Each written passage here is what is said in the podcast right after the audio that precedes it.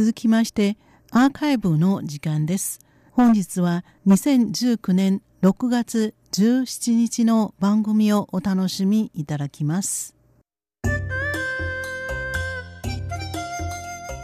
リスナーの皆様、こんばんは。ナルワンアワーの時間です。今週のご案内は大宿慶です。さて、過去1週間、台湾で大きな注目を集めている話題の一つとして、台湾の農作物における病虫害、つまじろ草与党の感染拡大が挙げられます。つまじろ草与党は、トウモロコシや水筒を好んで食べています。しかし、唐辛子や綿花を食べることもあります。好きな食べ物がなくなるとどんなものでも食べ尽くしてしまうという作物に壊滅的な被害をもたらす害虫です。世界各国はいずれもその防除に積極的に取り組んでいます。このつまじろ草与党の原産地は中南米の熱帯及び亜熱帯地域です。2016年に中南米からアフリカに、そして2017年には再びアフリカ大陸からアジアに拡大しました。現在、バングラデシュ、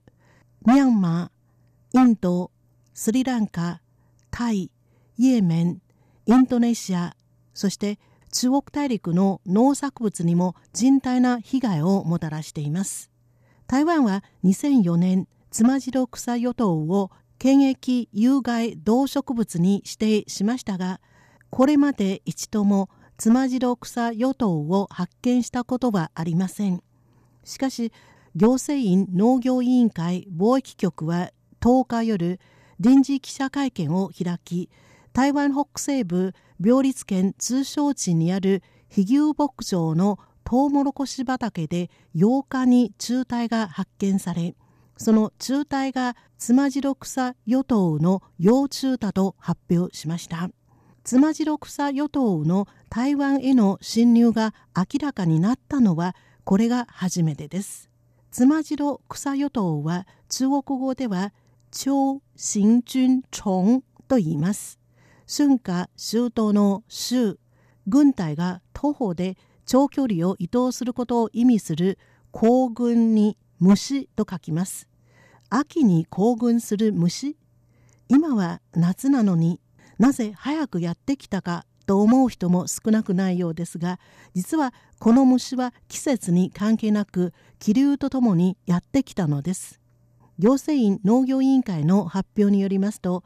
15日時点では台湾の22の県と市のうちまだつまじろ草与党の被害が報告されていないのは北部の麒麟市新築市中部の南東県南部の鍵市と高尾市だけです。離島の金門、媽祖、宝庫からも被害が伝えられています。行政院農業委員会はつまじろ草与党を防除するため急遽つまじろ草与党災害緊急対策チームを立ち上げました。つまじろ草与党はイネ科の作物の生産量を2割から3割減らす恐れがあり小麦、トウモロコシ、コーリャン、米などを含めると台湾の農地のおよそ45%に影響を及ぼす可能性があると指摘されています。農業委員会は焼却と埋め立て処理農薬の散布つまじろ草与党との平和共存という3段階の対策を取る方針です。農業委員会はさらにつまじろ草与党を発見した場合直ちに通報するよう呼びかけています。一件の通報につき台湾元1万元日本円およそ3万4千円の報奨金を提供することを決めました。大きな被害にならないといいですね。ナルワンアワー今週はこの辺でお別れいたします。ご案内は大宿慶でした。こちらは台湾国際放送です。